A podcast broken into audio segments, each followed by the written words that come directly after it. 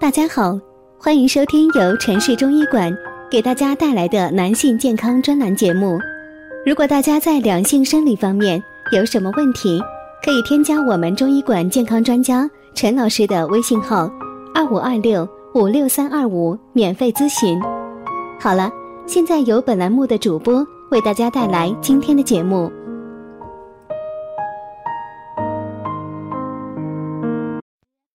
持久性做深蹲，每天一百个，双脚分开，脚是平行着好还是外八字好？很多人都在问深蹲伤不伤膝盖？可以说，任何动作都有损伤的风险，关键是如何减少这种风险。深蹲是一项基础性的训练。是很多运动员和健身爱好者必做的项目之一，也是人类最基本的动作之一。做深蹲最主要的是动作的正确性，刺激臀肌和大腿肌肉力量的协调性。那么，如何做好一个深蹲呢？首先，双脚开立，与肩同宽，或者略宽于肩。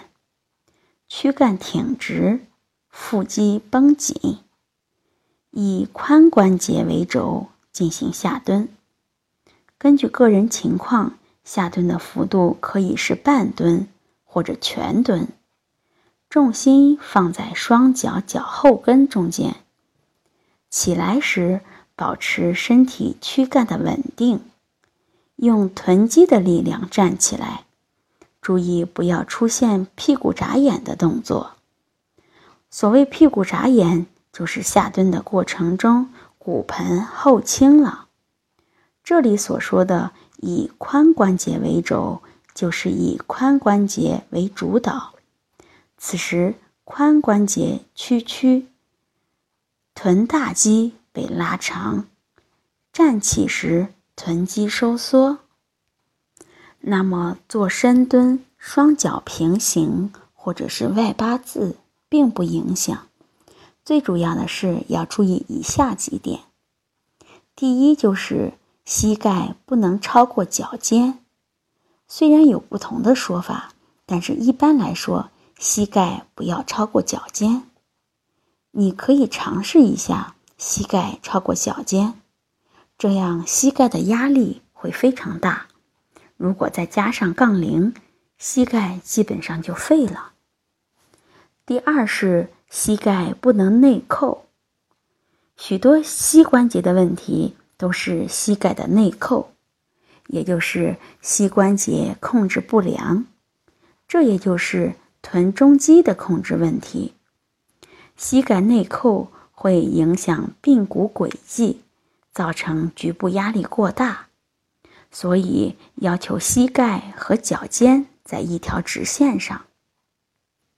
第三是不能以膝关节为主导，很多新手蹲就是膝盖先动，其实应该是屁股先动，感觉像是向后坐在椅子上，这也是很多缓冲动作的要点。第四是不要挺身。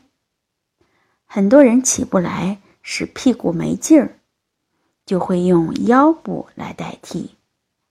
腰部就会通过伸展将自身站起来，这就对腰部影响很大，很容易腰痛。那么我们一开始说做一百个深蹲，其实倒不如做几次大重量的深蹲。